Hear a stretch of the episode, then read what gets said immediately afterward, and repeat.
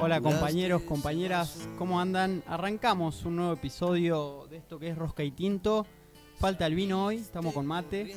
Eh, ya estuvimos tomando algo el domingo a pesar de la derrota. Eh, así que estamos con un matecito nomás tranqui.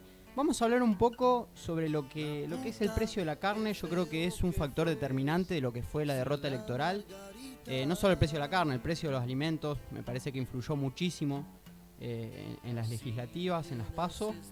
Eh, y bueno, hay, un montón para hablar. Más que nada surge esta, este, este encuentro por la publicación que hizo Cristina, en donde bueno, se veía un comerciante eh, diciendo que el, precio del kilo de carne estaba a 400 pesos. Yo no sé si eso era en Buenos Aires o, o en qué zona. Eh, realmente me parece, me parece raro, acá no sucede. y parecería hasta que un poco que la dirigencia está disociada de, la realidad, en definitiva, porque la carne hace muchísimo que no está a 400 pesos. Así es, Pablo, ¿cómo estás? Primero, la verdad que acá en Santa Fe no sale 400 pesos el, el kilo de carne. Nosotros frente a ese video que se lanzó la semana pasada, lo que hicimos fue entrar al instituto, al IPCBA, que es un instituto que recoge datos estadísticos de todo el sector agropecuario del país, y lo que hicimos fue seleccionar algunos cortes, eh, la costilla, el matambre, la carne picada, la falda, entre, otras car- entre otros cortes de carne, y lo que hicimos fue armar un promedio de ellos de lo que va del año, de enero a junio. Nos encontramos que para eh, junio, julio y agosto el precio de la carne rondó los 700, 720 pesos, eh, el precio promedio del kilo de carne. Frente a esto hay que decir dos cosas. Primero que es un precio récord en la historia argentina, digamos, el- al laburante le cuesta comprar carne y es un precio alto. Pero también hay que decir que hace dos meses que ese precio está estancado. Yo mencioné que está en 700 pesos desde junio, julio y agosto. Y eso no es porque sí. En un contexto de inflación alta, además, eh, o sea, debemos destacar que el precio se estancó. Más allá que lamentablemente se estanca en precios altos. Es real lo que decís, yo hace mucho eh, no recuerdo una situación en donde sea tan difícil acceder a una milanesa de carne un martes al mediodía, a saber, eh, acceder a un corte de asado algún miércoles para cortar la semana. En un país que produce tanto además. Es difícil y lamentablemente para poder desentrañar un poco el temita del precio de la carne tendríamos que irnos al esquema internacional, ¿no es cierto? Y, y poder hablar un poco de lo que pasó en el gigante asiático que es China. Eh, China está vinculada comercialmente con la Argentina hace muchísimos años, ya sabemos que es nuestro principal comprador de soja desde hace por lo menos 15 años. Este, ¿Por qué nos compra soja China? China nos compra soja, para que. China nos compra soja básicamente porque le da de comer a su producción de chanchos soja. Es decir, los chanchitos de China comen soja argentina. Claro, sí, sí, sí. Y la carne de esos chanchos se la comen los chinos. Alimentan a 1.500 millones de tipos con carne de chancho. Con mucho hambre. No, además teniendo en cuenta que la clase media china ha crecido, se ha empoderado y justamente un símbolo Sí, de ese empoderamiento económico es el consumo de carne. Es el consumo de carne, además es un país que viene creciendo a tasas chinas, ¿no Claro, es cierto? Eh, justamente. 7-8% anual, de crecimiento del PIB anual. Este, ¿Qué pasa hace un año y medio más o menos? ¿Por qué, qué tiene que ver la soja y los chanchos de China con el precio de la carne argentina? Bueno, hace un año y medio más o menos hubo una epidemia de, de fiebre porcina en China y tuvieron que sacrificar realmente a gran parte de esa producción de, de- de cerditos chinos. De hecho hay videos que vos me Lo comentabas. tiran, lo sí, tiran a los pozos. donde tiraban a los chanchitos a los pozos, etcétera, porque realmente es producción que no sirve para el consumo humano. Claro. Frente a eso, China sale al mercado mundial a buscar un reemplazo para esa carne de cerdo, y ahí es donde entra nuestra carne eh, de vaca argentina. Es decir, esa producción de cerdo que se cayó en China, lo que hizo fue que China empieza a demandar la carne argentina. Vacuna. ¿Para qué? Para eliminar al pueblo chino. Son 1.500 millones de tipos. Realmente es una demanda inimaginable de carne. De hecho, podríamos, si nos, hoy le vendemos eh, un montón de kilos de carne a los chinos, pero si quisiéramos venderle el doble podríamos, y si quisiéramos venderle el triple podríamos venderle también. No paran de comer los tipos. Es una Son demanda voraces. infinita. Claro. Económicamente uno dice, bueno, tenemos un producto que es la carne, está cotizando en precios internacionales bueno, y tenemos un mega comprador que es China, que de hecho representa un 75% de nuestra exportación de carne, va dirigida a China, por lo menos ese era el número hasta, enero de este año.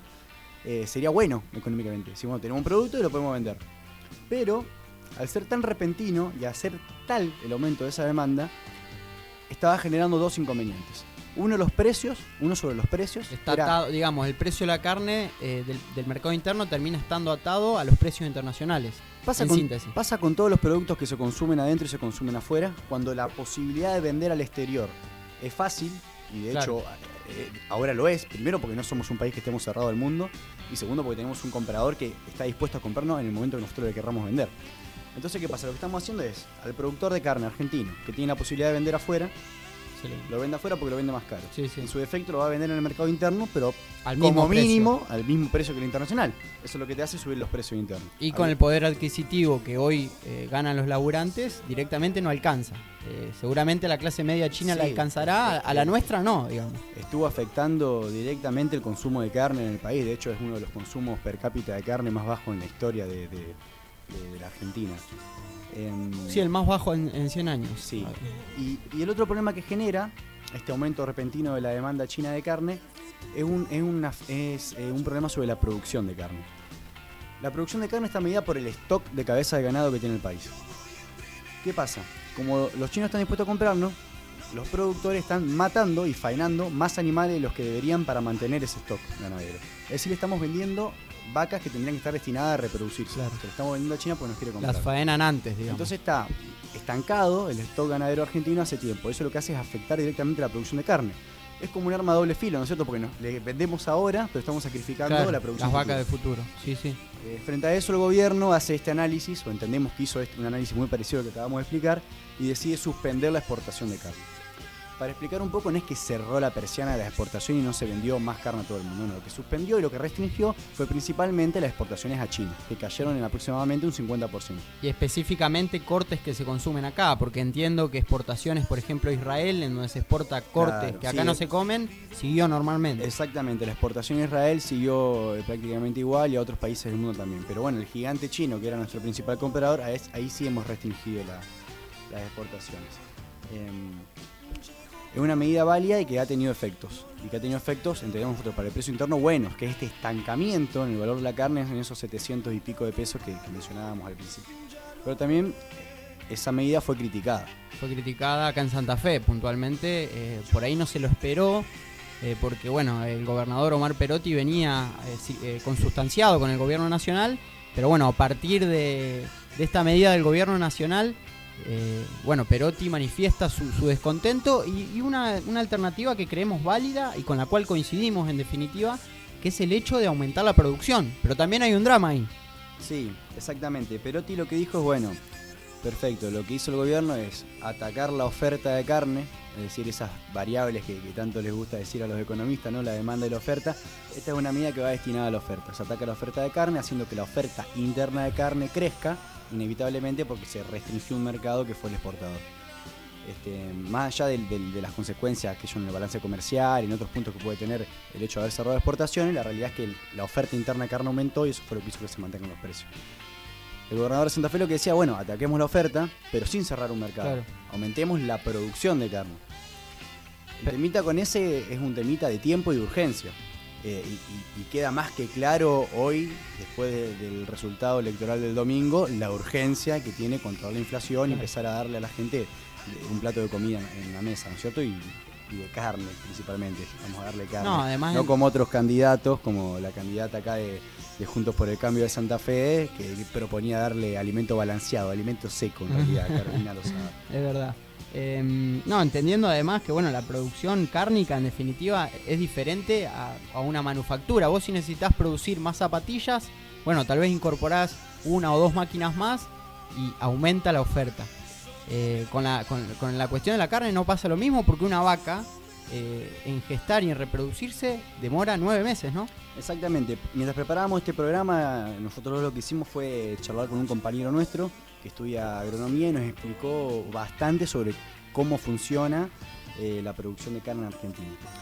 Un poco tiene que ver con lo que decíamos hoy. La, producción de carne está atada a activos biológicos que tienen un tiempo de, maduración y de crecimiento, digamos, de, reproducción, de alimentación, de crecimiento y de recién después de comercialización.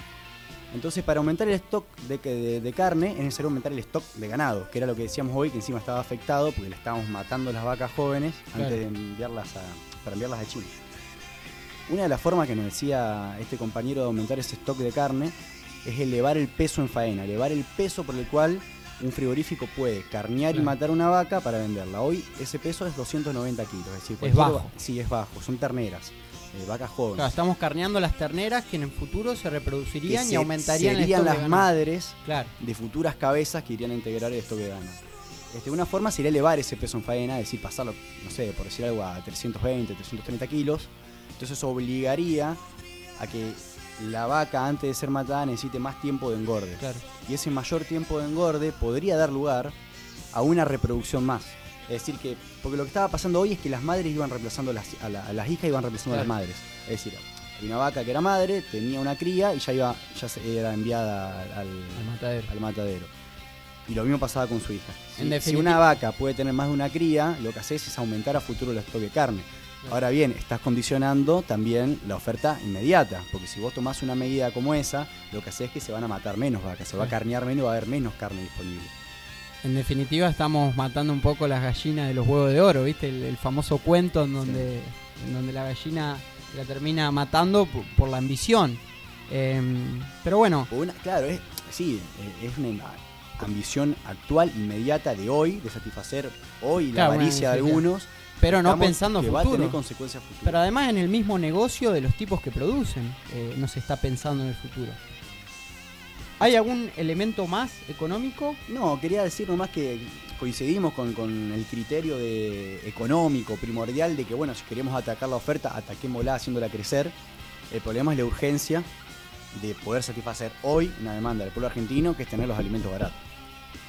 Yo por ahí quiero destacar también la cuestión política, eh, porque realmente es importante, eh, hay que destacar la estabilización de los precios, pero además, no, a partir de la derrota electoral surgió mucho eh, el cuestionamiento hacia cierta tibieza de Alberto, al menos al tener que enfrentarse a grupos poderosos, lo vimos con Vicentín, cómo terminó reculando, lo vimos con cierta ambigüedad con el tema de, la hidrovía. Eh, y yo la verdad que valoro, valoro este, porque en definitiva es un enfrentamiento político a, bueno, a los, a los tipos que producen carne, que son los que nos están dejando sin el alimento en la mesa de, de- todo el pueblo argentino. Se valora, se valora la, voluntad política de este lado y creemos que bueno, que hay que sostener esa postura. Lo que sí me parece que está fallando es la comunicación, porque realmente creo que al gobierno le falta mística. Digamos, Cristina se, se enfrentaba eh, con la oligarquía, lo que fue la 125, y bueno, había una mística, había una, un temple de, lucha. Lo mismo cuando nos enfrentamos con Clarín con la ley de medios. Me parece que esto falta eh, y tiene que ver un poco también con, con la falta de liderazgos fuertes. Eh, que bueno, son cuestiones a analizar políticamente, lo tendrá que hacer la dirigencia de cara a noviembre y de cara a 2023. Sin duda, me parece que ese- esa característica del, del gobierno de Alberto de tomar una dirección y después cambiar de rumbo eh, se vio reflejada en las elecciones del domingo. Eh, no es por ahí, no es por ahí compañeros, me parece que tenemos que, que cambiar ese chip dialoguista y realmente ir por todo, porque ellos van a ir por todo Sí, si, sí, si sí. perdemos ahora en dos meses, como todo indicaría que va a pasar. Así que bueno, celebramos que, que por lo menos con este tema de la carne hemos identificado el enemigo y hemos priorizado el pueblo argentino en una actividad transformadora, revolucionaria, si se quiere, del gobierno. Eh, hay que entender Au- también... Aunque algún comentario nos pueden criticar, decirle revolucionario. Pero bueno, sí fue una, fue No, no, una eh, medida. se esta- valora. en esta medida. Esta digamos, medida eh, particular. Falta, falta espíritu revolucionario en el Claro. gobierno, es lo que nosotros identificamos. Eh, con más medidas como esta, tal vez estaríamos eh, suplantando, estaríamos teniendo un gobierno más revolucionario, Sí, más, sí, eh, más más nacional popular, en definitiva. Exactamente, como lo fueron los- el gobierno de Néstor y Cristina, digamos, en su momento. Y lo que está de- la sociedad demandando también, eso es lo que entendemos. Para ir cerrando un poco el video, yo quiero destacar que, que atacar el precio de la carne tampoco es un capricho revolucionario, si se quiere, como decíamos recién, ¿no es cierto? Un capricho de identificar un enemigo en el agro, ir a atacar el agro, sino que controlar el precio de la carne significa controlar el precio de prácticamente toda la canasta básica de alimentos.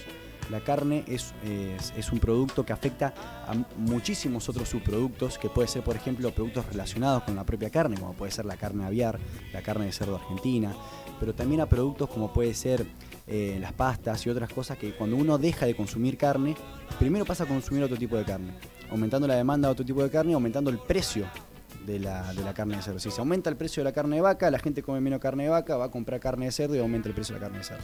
Y así sucesivamente. Si deja de comer carne de Claro. cerdo, entonces pasa a comer pasta, por ejemplo. Es decir, controlar el precio de la carne es en algún punto Muy- controlar la inflación o controlar Claro. una, una- una gran parte de esa inflación Es que hoy nos muy- está castigando. Así que no es un capricho, es una medida que va dirigida a controlar la inflación y hasta ahora ha tenido un éxito relativo, ¿no? Se ha éxito. esta- estancado ese precio estos últimos dos Así meses. es. Sí, y entender también que la posición y la postura no es en contra de los productores de carne. La verdad que valoramos un montón a los compatriotas que laburan todos los días para, para- para producir carne. Lo que estamos en contra es de la especulación, de la ambición desmedida, que en definitiva deja sin eh, un plato de comida a, nuestro pueblo. A- De eso estamos en contra y de eso estamos hablando, nada más ni nada menos. Así que bueno, vamos terminando este videito. Espero que les haya gustado, que, que haya quedado claro el tema. Y esperamos que se suscriban también y nos acompañen en esto que es Rosca y Tinto. Bueno, Pablo, gracias.